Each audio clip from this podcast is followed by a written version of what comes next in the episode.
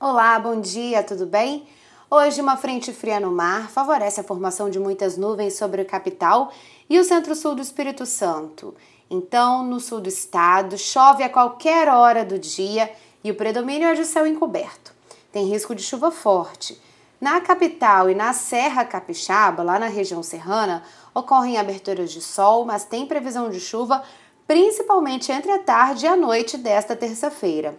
No norte do estado, o sol predomina e o tempo fica firme.